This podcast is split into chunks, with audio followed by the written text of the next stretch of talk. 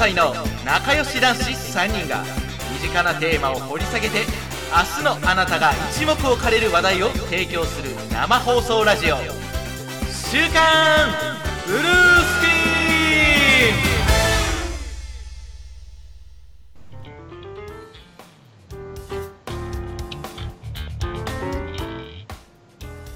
ン」はい「週刊ブルースクリーン」の時間が始まりました。どうもこんばんは。私天野でございます。はい、どうもこんばんは。もう一人の、えーパーソナリティのおかんでございます。どうぞよろしくお願いいたします。はい。うんあー、声が、なんか久々に喋って声が飛んじゃった。えー、ゆかいです。えー、っと、二十歳です。好きな食べ物は生八つ橋です。よろしくお願いします。名前やったら好きなんだ。はいすいませんちょっと音が聞こえ最初流れなかったんですけど、今大丈夫ですか？あ、今、大丈夫ですねあ。す始まりましたよ。あーすいません、はい失礼しましたちょっとあの再生っていうか、えっと生放送のソフトがですねうまくちょっと動かせてなかったみたいではい、うんよかったです失礼しましたなんか私の変なつぶやきの、ゆけ我らがブルースクリーンっていうのがペロッと入っちゃって、今、超恥ずかしい思いをします。あのね先走るとそういうことになるんですよね、いや、もう危険すぎる。ちょっと僕がなんか変なキャラクターなの分かっちゃうじゃないですか。いや、まあ、それは皆さん分かってると思います。普通の人は二十歳って言わねえよいや、もうなんかもう、真面目キャラで通そうと思ってたのに、うんいつ。から？一回も通したことないね。ゆかいさん、あの、完全にボケ担当ですから。あどうも週刊ブルースクリーンのですね。はい。どうも実はですね私、はいあの最近筋トレを頑張るようになりましておう筋トレ？天野さんが？じゃあ、明日はひょうですね。うん。うひょ必ず、もう台風です、台風。すでにボディービルダーみたいな体だったと思って。いやそんなことないよ。どこを見てたんだ？いやちょっとね、はい。あのー最近肉がつきすぎましてえらいことになってたんですよ、本当に。はいはいはいで、はい。はいちょっとほったらかしてたリングフィットアドベンチャーとかを頑張ろうと思って、はい。でちょっとこまめに毎日やるようになったんですねで、おうはいはいやってはい。るとその単にやってるだけだともったいないなと思ってあのーなんかプロテインを飲むといいっていうじゃないですかはいはいはいい。ははい。その筋トレした後に今あのコンビニでも売ってるあのザバスっていうあのプロテインを溶かしたやつザバスか。あれを飲ん飲んでで今ラジオの前に立ってますおお。おお。晩ご飯は食べてないんですか？食べる時間なかったああ、お疲れ様です。でもザワさえあればいいんじゃないですか。そういやす飲んだだけだしな。よく考えたら晩ご飯に食べようと思った納豆と卵豆腐が今僕の横にいるわ。どんどん暖かくなっていく。今日天野さんメイントークの回やからな。なかなか食べる時間ないと思いますが。あー。うんうん。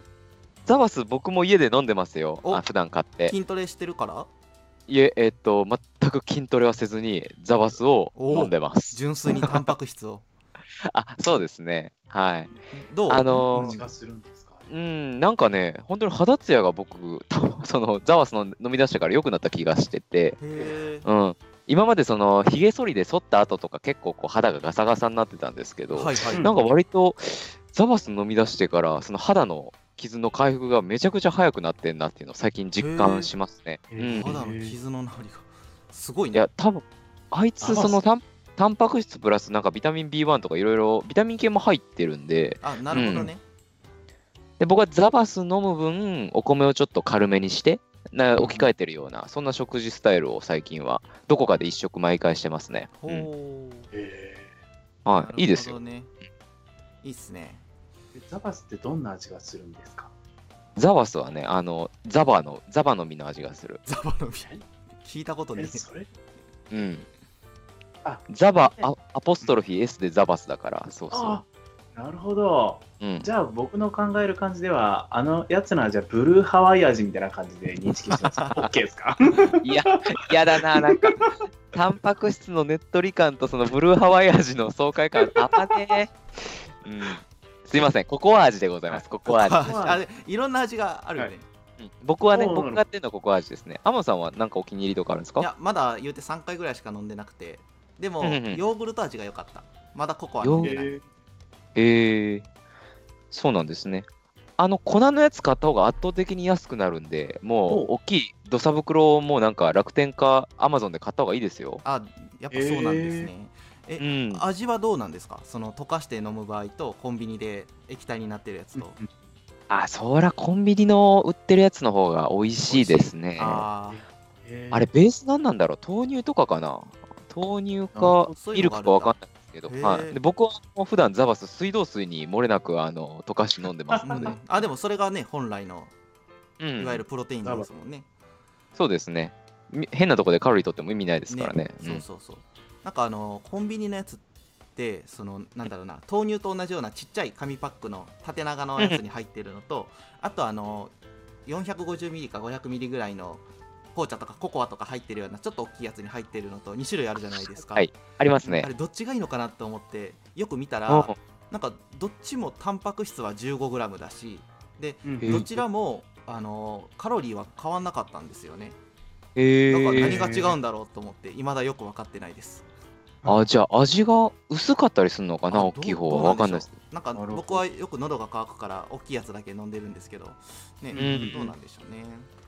もうなんか、あの、細身のやつ飲んだら、天野さん、ちょっと濃すぎて飲めないかもしれないですよ。ああなるほど ストローで吸うのも大変かもしれないですよ。そんなに超濃縮版になりますから。こってりみたいなうんそうそう。でも案外僕、ちなみに、はいあ、なんですか、なんですか？あいやでも案外美味しくてなんか運動した後にそれ飲むのが楽しみになってきてる、あ、いいですね。うんあ、それで、まあ、まあ、せいぜい100円とか150円ぐらいですからね。そうそうそうそうまあ、それもひといいのかもしれないですね。ねうん。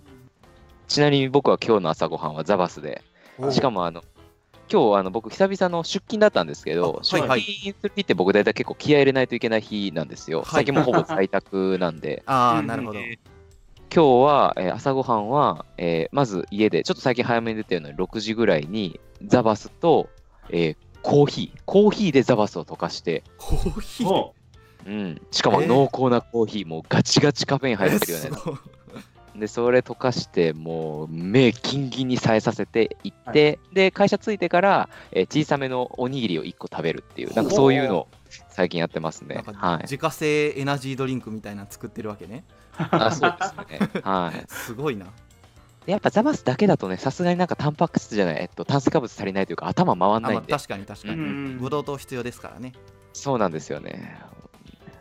ローカーボダイエットは僕はできないんで、普通にカーボ取って生きてます。なるほど、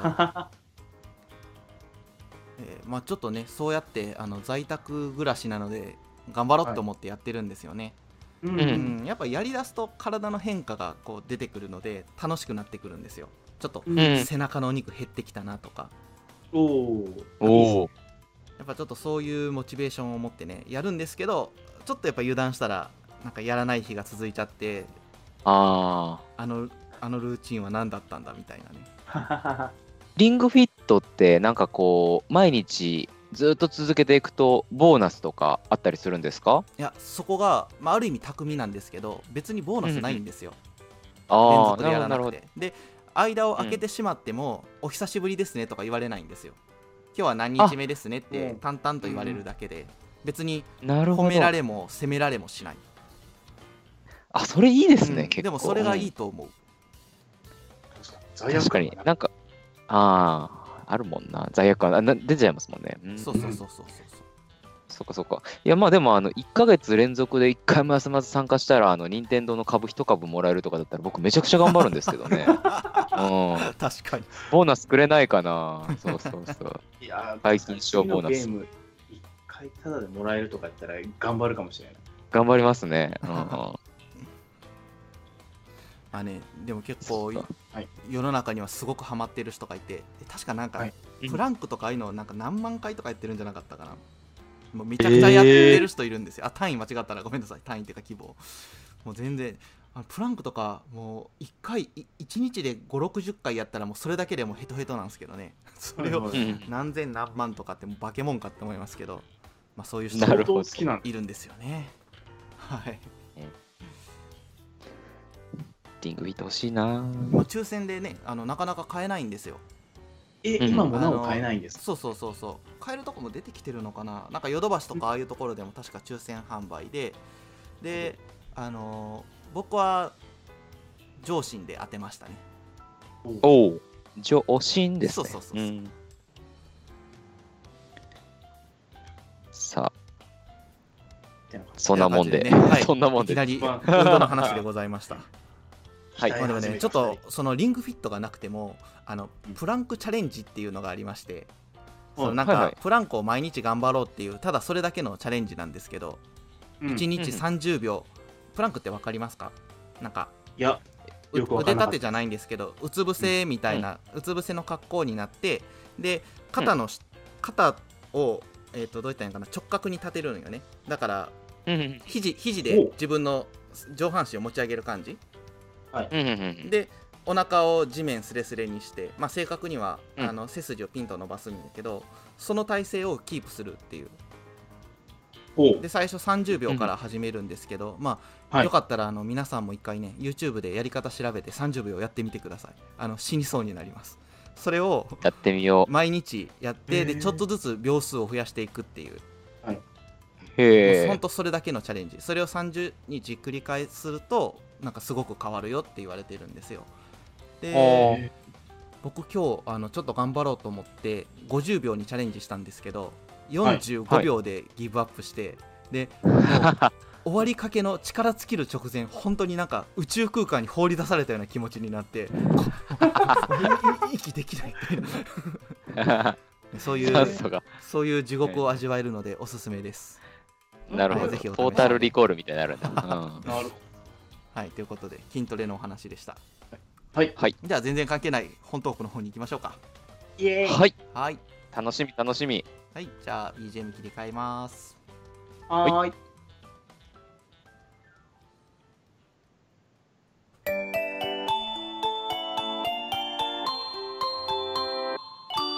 週刊ブルースクリーン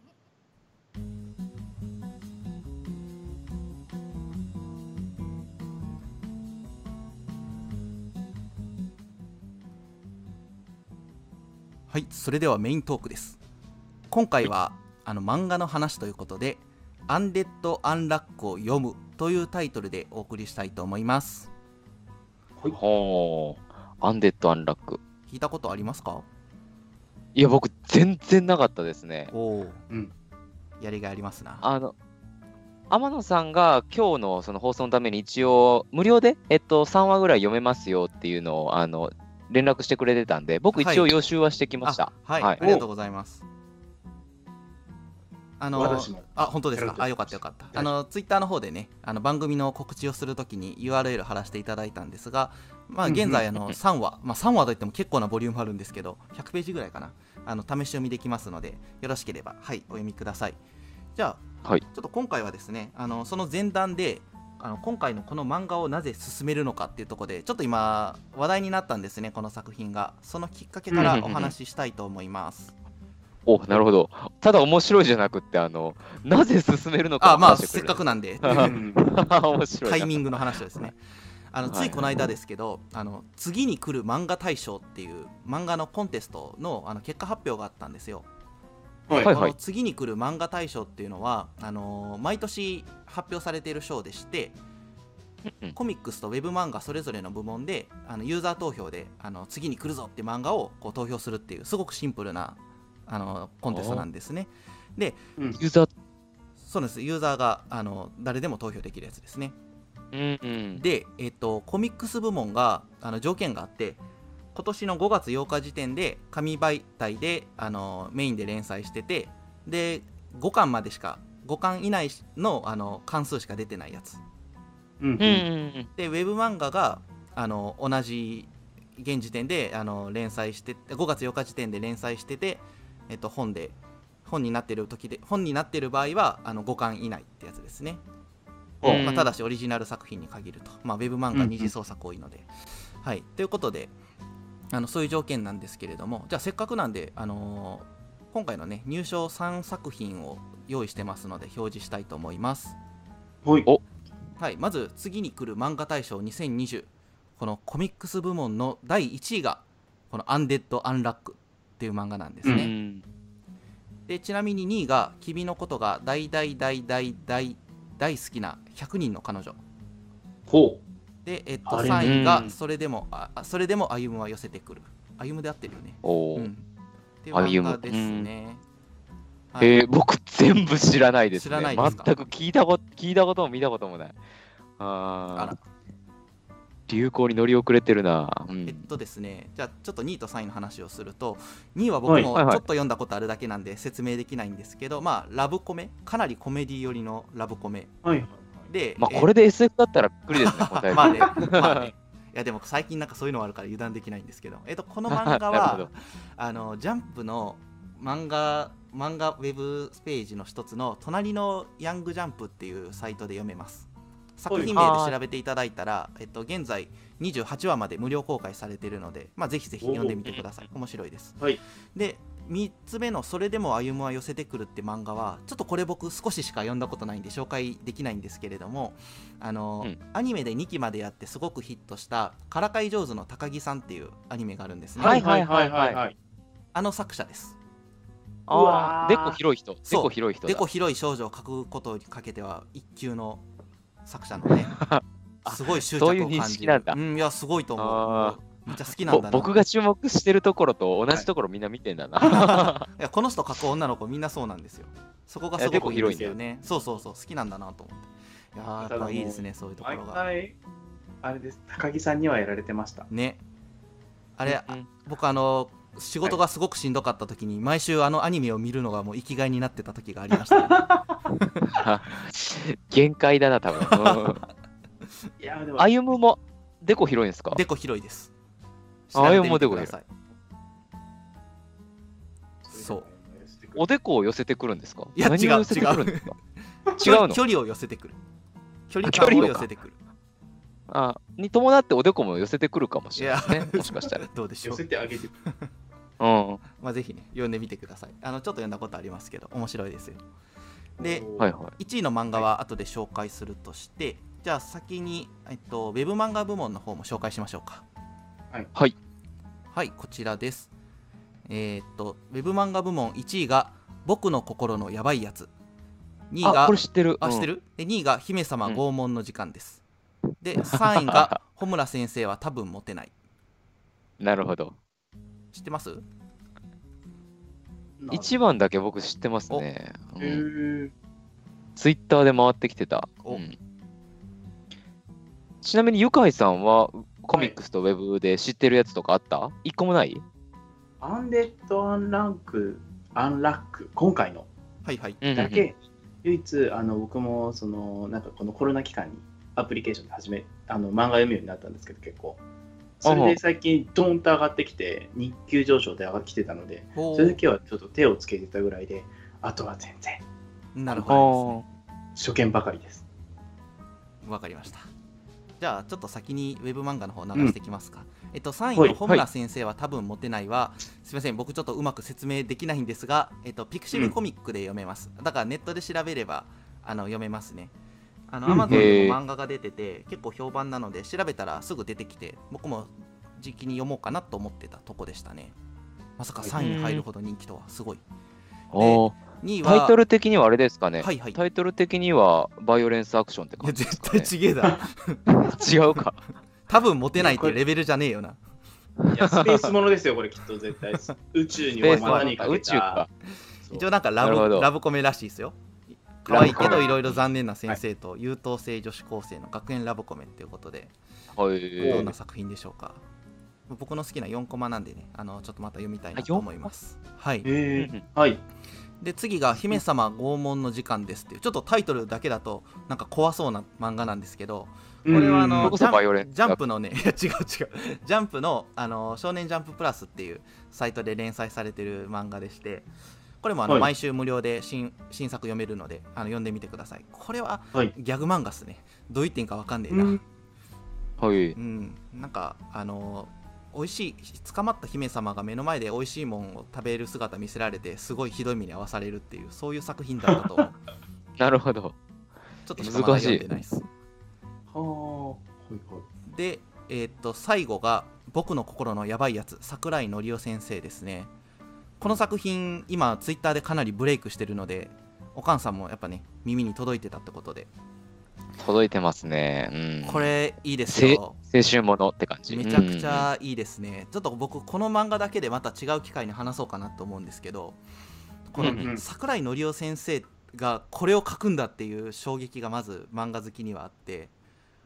え、なんか有名な人なんですか？この人、うん。あの三つどもえっていうあの三つ子のギャグ漫画を前チャンピオンで書いててでそれがアニメ化してヒットしたんですよ、うんでうんうんその名前聞いたことあるちっちゃい女の子があの主役なんだけど結構なんか下ネタとかあのエロを入れてくるっていうなんか独特のスタイルなんですね、はい。で結構なんかそういう作風の人がガチガチのラブコメを出してきたからそれにびっくりして。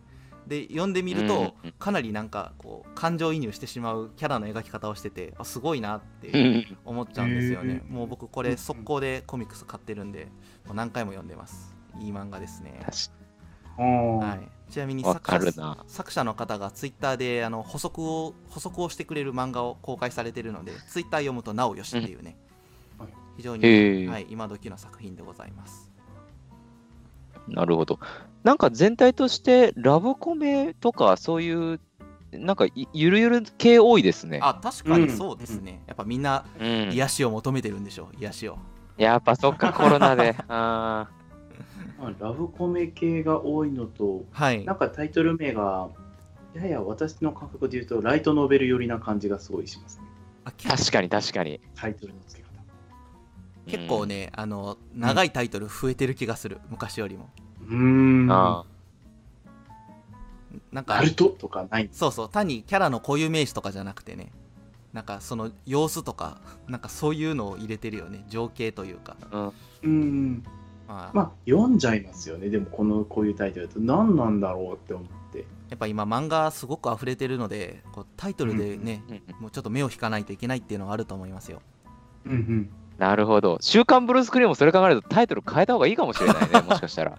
どうします？ね週刊ブルースクリーンの心のやばいやつとかにします？それ聞くだけで鬱になりそうだな なるほど。あ、週刊、え？あ皆さん、週刊ブルースクリーンのじ時間ですとか。ななるほど、なるほど。あ、皆さん週刊ブルースクリーンの時間ですね。す。それか、アンデッドブルースクリーンとかにしますか。なるほど。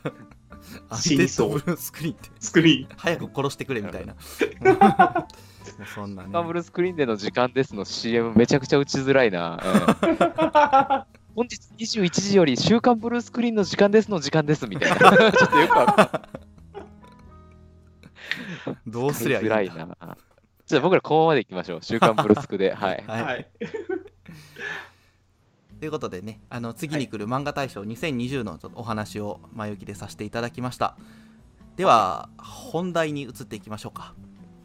アンデッド・アンラックですね。あのちょっと画面を映します。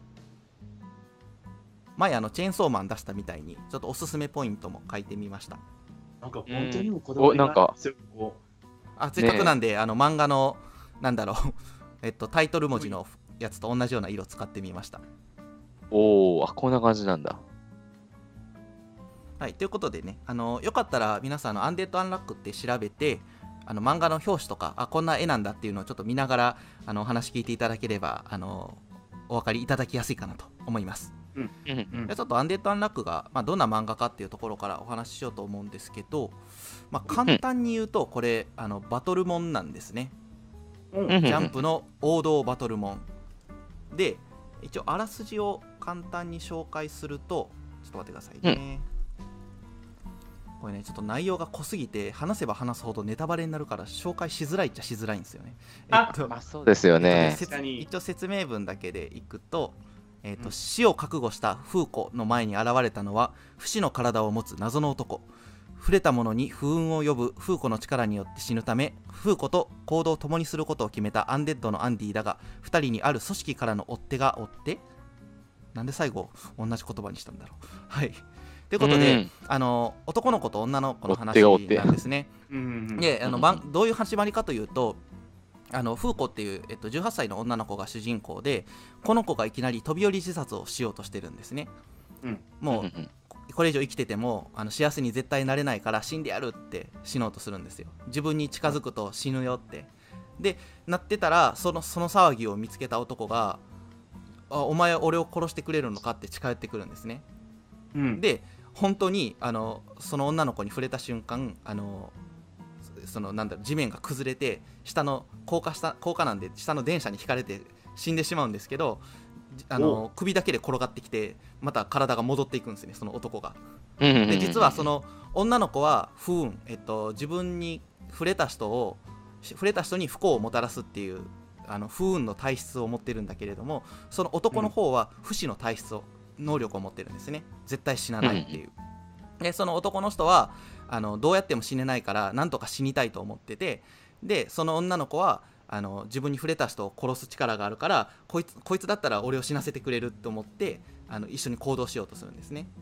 うんっていうところが物語の話始まりでであのこの世界はその不能、えっと否定者か。否定者って言われてなんかその世界の断りを否定する力っていうのを持ってるんですよ。だから運を否定する不運とか、えっと、死を否定する不死とかあってその他にも不なんとかっていう能力があって、でそういう人たちに目をつけられて戦いに巻き込まれたりするんですけどまあそういううん始まりなんですね。でなるほどなるほど。あの、まあ、これだけ言うとなんかそういう組織と戦う漫画なのかなって思うんですけどそうでもないんですよ。でそうでもないしその展開のテンポの良さっていうのが非常に魅力なんですね。ということでちょっと内容の紹介に行きます。まずこのテンポの良さ構成のうまさっていうのが本当に優れててもうとにかく読ませる漫画なんですよ。今あの、うんこのこの方があの初めての連載の作品がこの「アンデッド・アンラック」なんですけどちょっと内容簡単に言いますね一巻はすでにそのじゃあ敵の組織の構成がどんなのかっていうのがいくらかも出てきてでしかもめちゃくちゃ強い幹部ある意味こうはい主人公の宿敵みたいなやつがたと戦ってその戦いのクライマックスまでもう描くんですね。宿う敵で2巻ではちょっと詳細省くんですけどもう敵の組織の目的がもう分かってきてしかもうん幹部の顔もしっかり全員描かれてでう普通んもっと後じゃないっていうようなちょっと燃える展開があるんですけどその展開の後にすでにこいつラスボスでいいんじゃねみたいなものすごい敵との戦いがあるんですね。はいはい。もうこの時点ですでに戦いもその街全体を巻き込むとかそういうスケールのでかいバトルになるんですよ。でしかもそれだけじゃなくてこの2巻のうちにその戦いすら綺麗に片付けた後に主人公の秘密に迫る展開に行くんですね。うーん。あそれすごい。もうへこれねあのブリーチだと20巻ぐらい使いますよ。え ですね。ブリッジ大体 1, 一巻でドドドドドで、えっと、2巻でゴゴゴですからね、うん ややっと4巻ぐらいで世界観が分かってきたぐらいな感じですからね。そうそうそう。う、ん。ねまあうちにも前回ありますけどね。はい。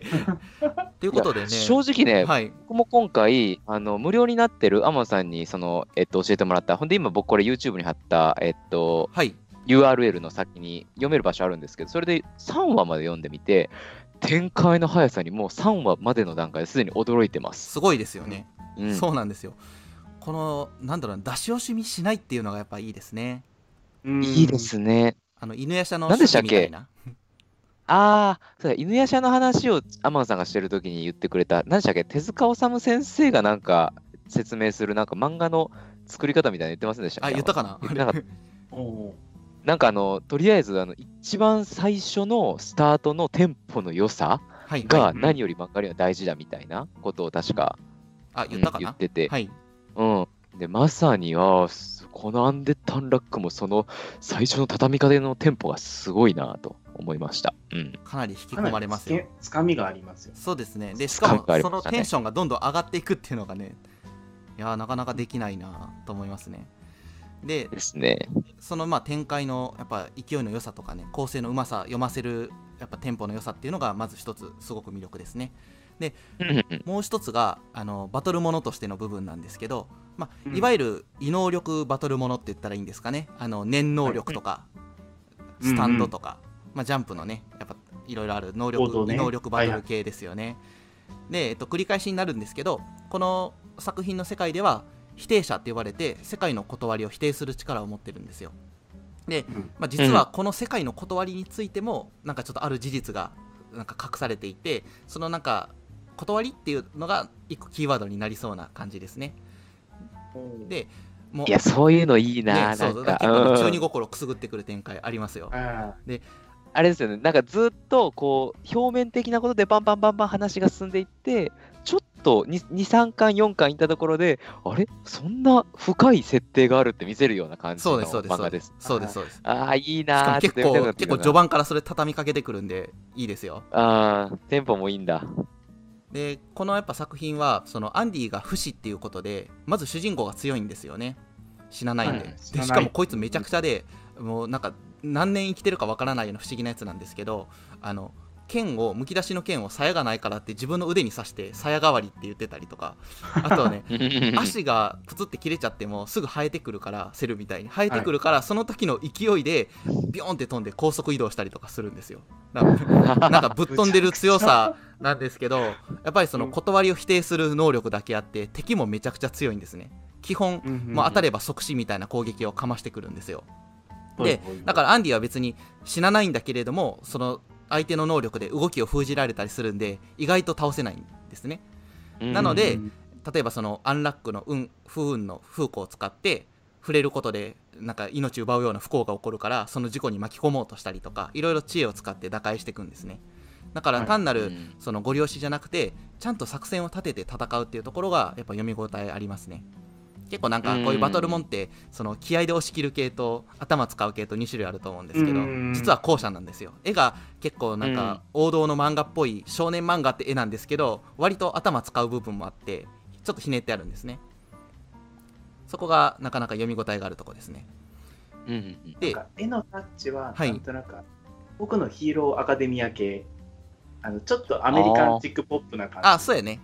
そうそう。で中身はちょっとその頭を使うタイプ。最近で言うとなんて言ったらいいんだろう。鬼滅の刃も確かに頭を使うバトルだったけど。いやでも鬼滅は割と根性論入ってるからな。どあ入りましたね。うんハンターハンターってほどでもないんだけど。ううん。んなるほど、なるほど。そのまあジョジョちょっと近いかもね。ジョジョは行き過ぎたかでハンターハンター系なのかなちょっと、まあちょっと近いですかね、まああそこほど、あれほど読み合いはしてないですけど。うん、まああのあれのあんな感じ。まあちょっとアニメだと例えがあって、えーアルノドアゼロっていうあのー、うろぶちさんが脚本えっとねマドカマギカすごく流行ったアニメのはいはいはいはい。脚本家の人が脚本書いた「アルノドアゼロっていう漫あ漫画じゃないアニメがあってその作品にちょっとテイスト似てますね、へえー、見たけど、全然内容覚えてない。覚えてないですか？まああの侵略を受けたあのところの少年があの全然能力ないマシンロボを操って相手の能力をカンパして倒していくっていうなんかちょっとこう頭使う系のバトルが見どころのアニメなんですけど、まあ、ちょっとそれに近いかなって思います、うんで、えっと、ここでまあ推したいのはそういうバトルの部分もなんですけどやっぱりスケールの大きさが魅力だなって思うんですね、うん戦いのスケール。あの1巻のバトルですでにもうビル吹っ飛んだりとか海が吹っ飛んだりしてるんですけど2巻になったらもうなんか街巻き込んだりちょっと言ったらネタバレになるんですけどネタバレなんで言わないですけどもっとすごいスケールになります。だからなんか。異能力のバトルってやってることはすごいけど案外客観的に見たら小規模の戦いって多いじゃないですか。部屋一部屋の中で完結するとかさ、はいはい。でもこっちの漫画は結構ロボアニメばりにでかい戦いになるんで、まあ、それも個性になってるんじゃないかなって思います。ほう。なるほど。確かに。なるほどね、うんうん、そこは見せ方がすごくうまい。あそうですね。やっぱアクションとしてのこうサービス精神がめっちゃあるんだろうなって思いますね。うん。でやっぱそうですねあとはそのやっぱクライマックスの畳みかけのところですねなんかこう久々にこうなんか登場人物が明るく血を流して明るく人が死んでいくっていうなんかダークさのない少年漫画の王道を行く作品がなんか久々になんか出てきたような気がするんですようんああ、それは3話しか読んでないですけど、僕もそう思いましたね。なんか、根底に明るいですね。根底が明るいですね。基本明るいですね、なんかみんなみんな明るい、うんあのうん。ねやかな感じ。うん今なんかジャンプの売れてる漫画って結構ダークなんですよ。その鬼滅の刃もめっちゃ話自体は暗かったですし、うん。とそうですね。今度アニメ化するこれもまたおすすめでいつか話す「呪術廻戦」っていう漫画ももうタイトルに呪いって入ってるぐらいダークですしで、うんうん。以前紹介してあのしたあのチェーンソーマンっていう漫画なんかいつの間にかジャンプの発売日にツイッターのトレンドに上がるぐらいになってますね。この漫画もめちゃくちゃダークですし。うん。でえっと約束のネバーランドもダークですよね。すごく売れました。逆ネバダークだな。ううん。ん。ということであの結構近年ジャンプからヒットした漫画って基本ダークなんですよ。うん。でうんうんでもこのアンデッド・アンラックはその真逆なんですよね真逆を言ってるけど人気なんですよ。だから流行じゃなくてやっぱ作品の強さでしっかり売れてるんかなって思います。はいはい。確かに確かに。なんかジャンプ界のマッドマックスって感じがしますね。あー確かに、うんまあ、ある意味古き良きって感じですけどね。ね、殺しで生きてんだみたいな。そうそう。これが俺らの人生だみたい確かに確かに。な感じ。そうそうそう。なんかあのーもう一個ねあの最近のジャンプの特徴として結構短くなってるんですよね、連載が。なんかネットでも特集組まれてましたけど「鬼滅」も二十何巻で終わりますし、えっとはい。約束のネバーランドもそんな感じでしたよね。20巻ぐらいいったんかな、あですね。ね。でチェーン20ソー。うん。チェーンソーマンも多分20巻もいかない。呪術廻戦はちょっと分かんないですけど。で多分アンデッド・アンラックもそんな30巻も続くような展開の仕方じゃないと思うんですよ。うんうん。なんかこうぐわっと広げていい感じにガッと終わらすみたいな作品が増えてきてるような気がするのでちょっと個人的にはこの漫画もそういう風に言ってほしいなと思ってます。そうですね。ね。健康的ですね。ね。ドドドとかでもう5ページ使っちゃダメですよ。そうそうそうそうでじゃあちょっと次の話でもう一個のその設定のところも案外ねいいんですよ。シンプルに見えて複雑そうっていうところでね。あの主人公のバックボーンが結構重たそうなんですよ。これまださすがに2巻じゃ全然明かされてないんで僕も何も語れないんですけど、まあ、まず死なないっていう設定自体が、まあ、結構悲劇を伴うじゃないですか。なんか運命の人と死に別れてたりとかなんかそういうのあるじゃないですか。なんかそういうのありそうですし、あとなんか体に謎のタトゥーが彫られてるんですよね。1865っていう。はいはい。まあ、これあの調べていただくとしっかり考察されてるので面白いですけど、なんか謎のタトゥーが彫られてたりとか、あのーまあ、序盤から出てくるんですけど、ちょっと秘められた能力がありますし、なんかかなりね、うんうん壮大な秘密がありそうなんですよね。不死ということでいつから生きてるかわかんないですしね。うんうんうんなんか随所に伏線らしきものも描かれてて結構なんかなんかどんどん話のスケールがでかくなってくるんで終盤の盛り上がりはこの辺も含めてすごいことになるんじゃないかなって思ってますほう。なえいいですね。案外その展開がグワッていくから見逃しがちなんですけどなんかよく考えるとなんでこんなセリフなんだろうとかあこのこのコマに書かれてるこれなんだろうとかなんか何気にちょっと伏線張られてるので何回読んでもねちょっとそういうところ注目すると面白いかなと思いますはい。うわー読みてー読みたくなってきたな。えー、3巻も、え、今は2巻まで発売中？2巻までで、えっと、はい9月の4日、もう来週ですねに、はい。えっと、3巻が出ますうん。その言われたら、ちょっと、あの、次見てみたくなるじゃないですか、それ。今のうちに、買って読んどくのがいいですようわーはい。いや、僕はあれだ。うん前巻出るまで待とうかな。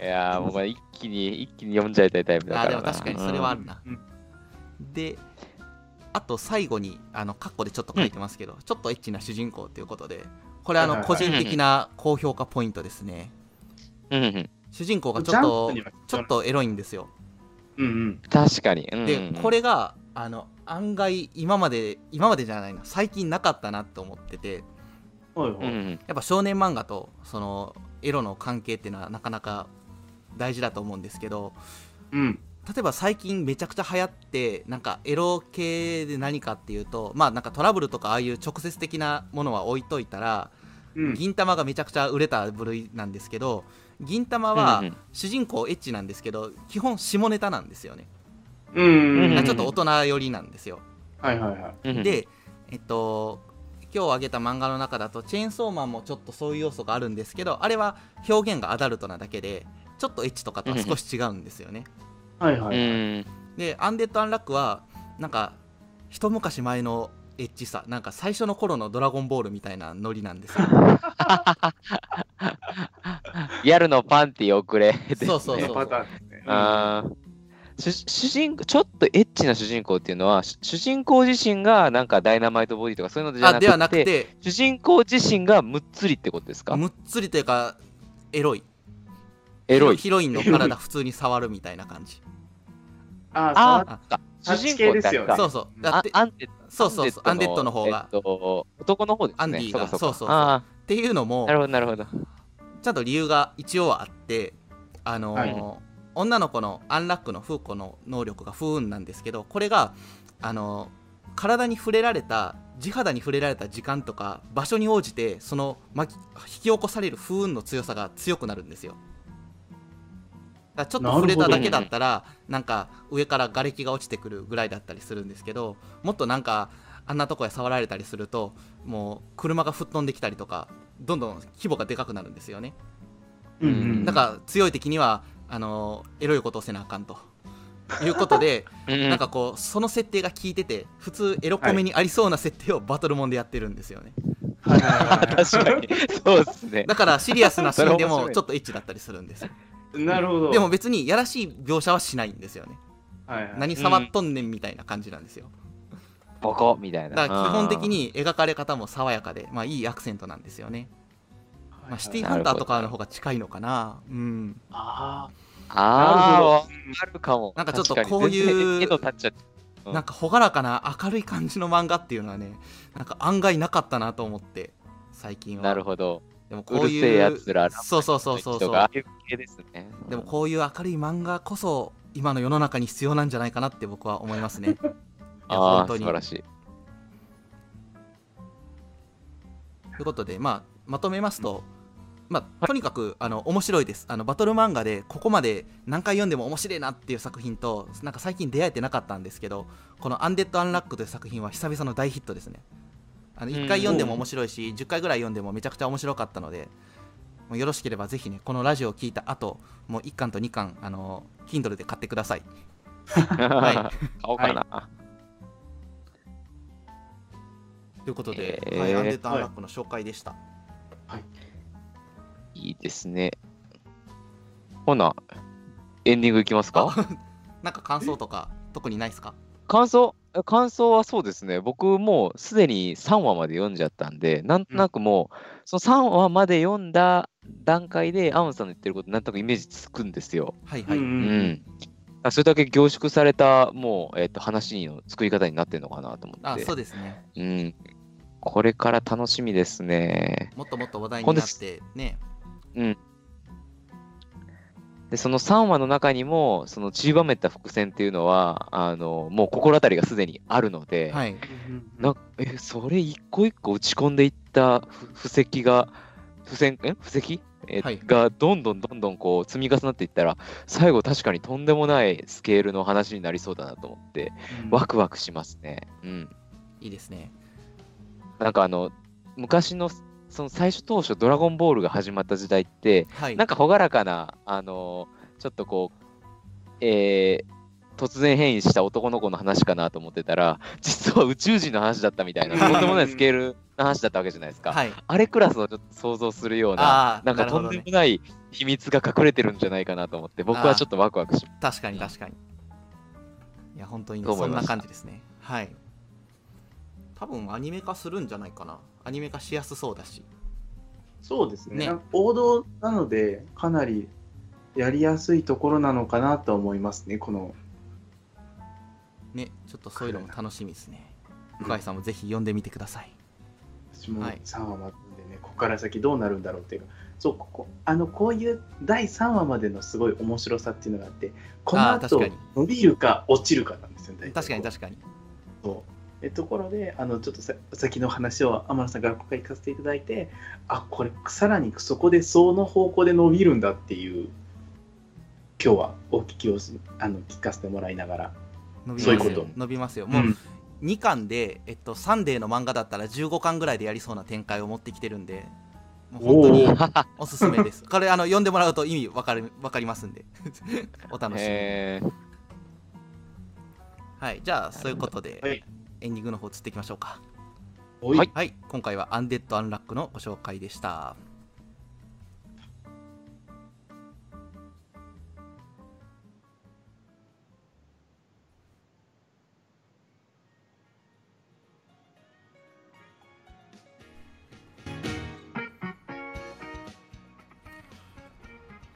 はい。今回はいい感じに短くまとまりそうですねうん、そうですね。やっぱりこれぐらいの方が、なんか、とっつきやすくていいかもしれないですね。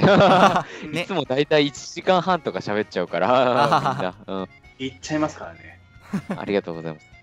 ほんで、天野さんが最近、なんか、最近の漫画は短くなってるって言ってたって、本当にそうだなと思ってて、うーんと、僕が最近読んだ、あ、読んだじゃないですね。えっと、見たアニメの方になるんですけど、あはいはい。漫画がどうなのか分かんないんですけど、鬼滅の刃の展開も超絶早くないですあか早いです。かなり早いです。ですよね。なんか、その鬼仏寺無惨という存在が出てきて、はい。えっと、みたいな展開が、僕最初アニメ見たときに、え、展開早っって思ったんですよ。ね。今時のものって全部こんなもんなんかなと、えっと、その時久々になんか腰を据えてはいアニメを見て思って、あやっぱりスピードって上がってんですね。あ、上がってるとう。思いますね。なんなんでなんだろうな。まあ結構そのコンテンツの消費速度っていうのはあの Twitter とか YouTube の登場でかなり加速してるとは言われていてなんか YouTube の動画も短い方がいいとか、なんかはいはいはい。その Twitter の漫画もバズるためにギュッとやった方がいいとかいろいろ言われてたりするんですけど、うんまあその辺の影響も受けてるんじゃないかなとは思いますけど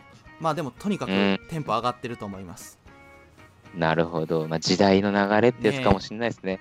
確かによくよく考えてたら最近 YouTuber の皆さんもあの自分が呼吸してる間全部カットしてますもんね。それやべえな そうなの、ねいやいや本当に本当に。えー一言喋って待ってできるじゃないですか人間って。はいはいはいその場も全部カットして全部つないでいくんですよ。バンバンバンバン。すごいなすごいカット数だいやな、それ。うん。ねえ。まあ、もうすごい時代になってますね、展開早いというか。うん。ただ展開が早い割に、ちゃんと大事なところは抑えてたりとかして、例えば、うんうんうん。なんでしょう、はい。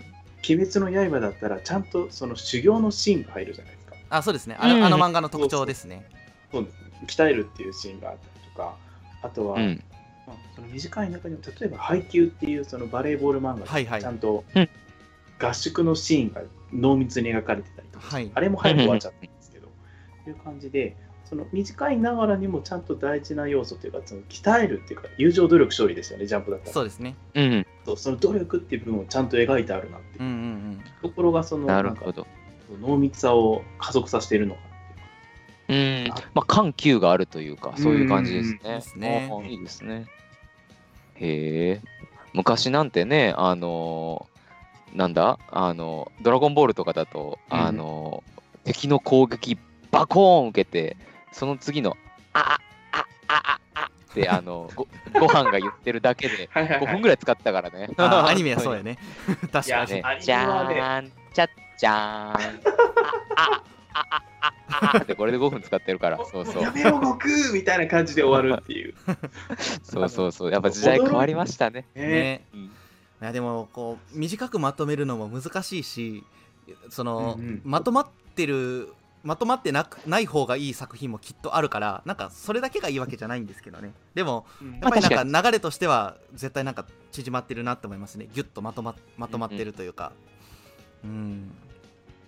確かに。最近やってる漫画で逆にゆるゆるゆるのペースで進めるやつとかあんのかな？えっとですね。ちょっと僕、ああるあります？あの高橋高橋留美子の漫画はゆるゆる。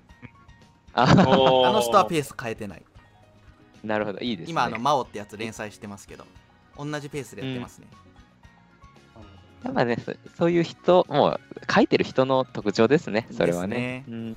まあでもやっぱそのある程度展開が早くないと人気が出ないのかもしれない、ってなるとやっぱ若い作家の作品はこういう感じなのかもしれないですね。まあちょっと想なるほど像ですけど。勢い。短くも濃密ね。ですに。ねなるほなんかどど。ザバスの細いやつぐらい濃密。なんかどっちかっていうとそういうゆっくりした展開っていうのは今ウェブ漫画の方に移ってる気がしますね。キャラクター同士の関係性とか微妙な関係の変化とかをこう淡淡々とじゃないな。なんかゆっくり描くっていう作品はなんかウェブの方に活躍の場が移ってる気がします。でそっちの連載をまとめて本になってる。うん。うん。うん。なるほど、なるほど。まあ、確かにジャンプみたいにこの厚みにとどめないといけないみたいな部分がない分、あの好きな人がいるんだったら、じゃあ書こうかができるのかもしれないですね。はいうんかなっていう、まあ、気がしますねなるほど、なるほど。ちなみに、えっ、と、ゆかいさんはなんか最近お気に入りの漫画とかあるんですか？そこそう攻めてきたか。うん。私、私ね、最近、いや、まあ、前回、その私、この中で、あの、なんでしょう、自転車にはまっちゃったっていうところで、弱虫ペダルにはまってはいはいはいはいそうだそうだ。うん。いや、もうね、根本的にずっとね、あのこの隣でヤングジャンプっていう単語がね、天野さんが出てきた瞬間から、私はずっとワンパン、ワンパンマンを言い続けてました。ああそう。あれあ、が、ワンパンマンおおい面白いね。そうあれはその原作も面白いんですが、あの、面白いですねアイシールド21を書かれていた、あの、作画の担当者が担当して、あの、まあ、絵をきれいにしたバージョン。村田先生かな？村田先生そうですねあ画力お化けですねバージョンもそう、画力お化けで、あの、メカ描かしたらこの人右に出るやつおらんやんみたいな。もうワンパンマンは内容の面白さ以上に個人的にはもう作画の凄さを楽しむ漫画になってるなそうそうそう。確かに確かに。原作者の竜巻と、あのー 村田先生の書いた竜巻、全然違いますから別ね。物やからね全もうね全然エロさが違いますからね。ねもうタコとエロの塊とも全然違うみたいな、なんかそんな感じですからね。はい確かに確かに。えーいや、僕でもあの原作者の人もすごいなと思うんですけどね。あの人うまいですね全部読んでます。読ませますねしかもちゃんと自分で漫画描きながら自分のページで漫画更更新してるのがすごいと思うそうそううん。そうう。んうんうんうん普通できないすごいすごいうんとんでもない化け物いたもんですねで。すねよし。じゃあちょっとだけ時間あるんで、おまけで、はい。はいはい。個人的次に来る漫画大賞の漫画1個紹介します。お、来た。あ、なんすかなんすか。えっと、ウェブ漫画部門ですね。はい。こちらはですウェブ漫画部ね門。あすぐ終わります。あの「裏サンデー」っていうサンデーのあの、はい。漫画サイトで連載されているトイレの花子さんじゃなかった。後ろの正面カムイさん。トイレの花子さんサブタイトルだった。後ろの正面カムイさんっていう漫画です。はい。はい。はいはい。後ろの正面。後ろの正面誰じゃないカムイさん。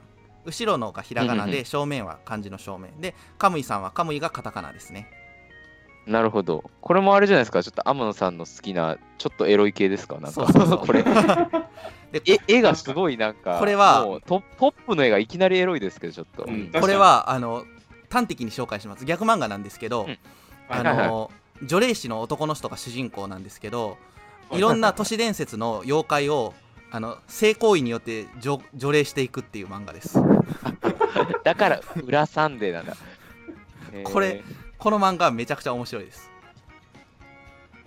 裏サンデーっていうのは 全部こういうエロかなんかバイオレンスかみたいな感じなの、えっとあの青い方の青年誌相当だと思ってますね。結構ね面白い漫画多いんですよこの裏サンデ裏サンデー。ーあへえ。のアニメ化もした「ケンガンアシュラ」「ケンガンオメガ」が今続編でやってますけどこれがまあはい最初の代表作で、で今連載してるしてクライマックスの漫画があって「血と灰の女王」っていう漫画があるんですけどこの漫画もめちゃくちゃ面白いですね超絶おすすめへえで。いい作品あるんですよなんか短く終わっちゃったのもあるんですけど前あの、うんうんえっと青くない方の青年漫画を描く女の子の漫画の話書いててそれもめちゃくちゃ良かった「あ」とか「う」とかしか言えないっていう、うん、結構ねいい漫画たくさんあるんでおすすめですね。えあれ、ダンベル何キロ持てるもあ裏サンそうデーなんですか？そうそうそうこの「裏サンデー」で連載です、へえ。面白いな。えネットよりというか、そのウェブ系の方が最近面白いかも。やっぱいろんな作品が多分レギュレーションが緩いのかな自由にやってる気がするな。うん。なるほど。だから攻めたままできるんですね。そうそうそうそうそう。でこの「裏サンデー」の漫画はあのマンガワンっていうえっと講談社のアプリなのかな？で、はいはい。あのいろいろ読めます、うん。なんかこの「裏サンデー」だと直近の話とか最初の話しか読めないんですけどそのマンガワンのアプリ入れてもらうとあのなんかスタミナ制で前の話読めたりするんでまあ時間をかければ全話読めるってやつですねありますね、そういうタイプ。うん。まあ、ぜひあの後ろの正面カムイさん読んでみてください。はい。後ろの正面、これカさんね。もう頭空っぽにしてただ笑える漫画なんで。これこれでも僕結構人気もっと出ると思いますこれから。最初連載した時から注目してたんですけど結構単行本もあの Amazon のレビューついてるんでまあ割と人気出てきてるんじゃないかなと。はい。個人的後ろの正面、カムイさん、個人的一押しギャグ漫画ですね。あサンデー系では。ジャンプの話はまたしますはい、はい。へえ。いや、みんななんかちゃんとコンテンツを見てるな。僕も最近全然漫画買ってないですからね。あれだけだ。あの、メイドインアビスだけ。あああ面白いですね面白いっていうかすごいですよねれだけ買ってる。ねえ。あの作品にハマるともうんうん。あどうぞどうぞいや、もうあれ、あの作品は次に来る、えーというよりも、もう完全に来てますからね、今ね。うん、そうそうそうそうもうアニメ化もしてね漫画もしっかり売れてて、でもこの漫画ハマっちゃうとある呪いにかかるんですよね。お。なんすか、なんすか？あの10と20と30の日に必ずこの漫画のサイトを調べちゃうっていうね。ほんで、大体更新されてない。そうそうそうそう、はい。毎月そのある。10日20日30日っていうのがあの漫画の更新タイミングらしいんですけど、ううんもうなんか最近何ヶ月に1回っていう更新頻度だからなるほな。どうせ来ねえんだろうなと思いつつ、ね待ち望んでしまう自分がいる。うわ。でも、たまに来てると、もうとんでもなく嬉しいんですよね。そうそうそうそう。ありますあります。もう嬉しいそうそうほんで、見よう、見ようと、嬉しいソースですね。嬉しいソース。う。ん。で見ようと思うと、その直前の輪が消えてたりするから、あるある。だけあー。間が空くとあるあるやね。あるあるです。ね。もうそれでコミックス全部買っちゃうんだよあな。ですね。全部電子じゃなくて本物持ってますね、僕は。わかるわあのお大きいサイズの漫画だから嬉しいですよね、メイドインアうビスは、あかあ、そうですね。この作品絵がすごく魅力的でもうし作者の人がもうめちゃくちゃすごいんですよね。本当にうまい。ね。うまいし、うん。やっぱ性癖丸出しの絵を描いてて本当素晴らしいなと思いますね。そうですね。なんかこの作者は漫画があってよかったなと思いますね。漫画なかったらちょっとやばい方向に行ってたかもしれない。に なんか多分性癖が。ネットで見たけどなんか家にちん？家に胴体だけのトルソーかな？置いてでそれになんかすく水着せてた気がする。ほう。やば。まあ多分作画の資料なんだろうけどやっぱそれをなんかこうねネットに公開させるあたりがやっぱすごいなと思って、ぶち飛んでますね、完全にね。うん。でもやっぱそういうなんかね自分の好みっていうのがもうこの作品というかキャラクターの魅力になってるのがやっぱプロだなと思いますね。本当にすごいと思います、最近読んでるのはそれぐらいかな、僕は。お。うん。じゃあまたねあのちょっと紹介していくのでぜひぜひ読んでみてください、はい。ね。じゃあなんだもうあなんだあと読んでるのははい、あれぐらいだ。あの、なんすか？寝ない子誰だぐらいですね。絵本。絵本。もう寝ない子だ。本ねもう息子くんに延々読まさせられるから、最近もう。えー、寝ない子誰だってもう本当にロングセラーのやつよねあこれはあ、だと思います昔からあねる。うんね1980何年くらいから多分あるやつ。うん。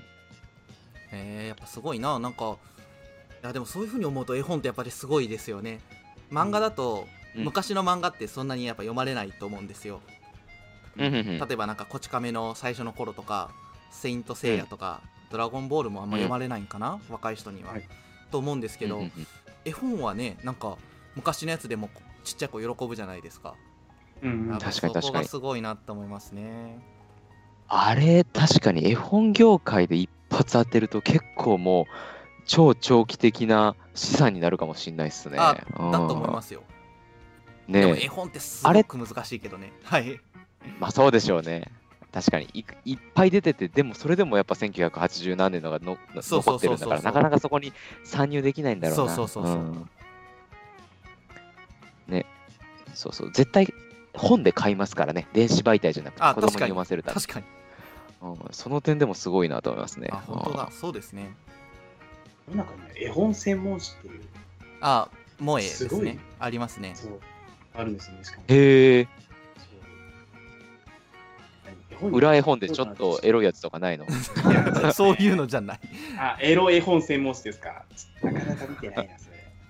それはエロ絵本子供に質問だろ。絶対上層教育悪い。いや。萌えだけじゃねえか？絵本の雑誌って。確かに。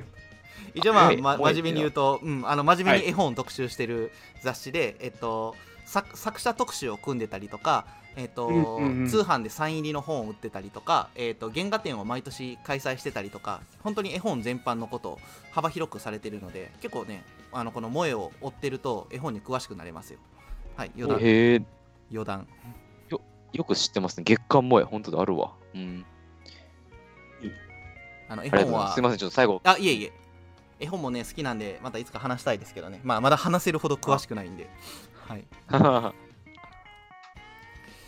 じゃあこんなとこですかねそうですね。ちょうど10時もなりますし、はいなりましたんで今日はこの辺で終わりましょうかしますかはいじゃあ暑い日が続きますけれどもちょっと引き続き皆さん体調管理に気をつけてなんか僕そうですねもうそろそろクーラー病になりかけてるんでクーラー病にも皆さん気をつけてはい。うんはい元気にまた確かに、まあでも熱中症なるよりは、うん、比べるのがマシだ。マシだけど、ね、明日。マシだけどね、まあ、いろいろ気をつけてやっていきましょう。はい。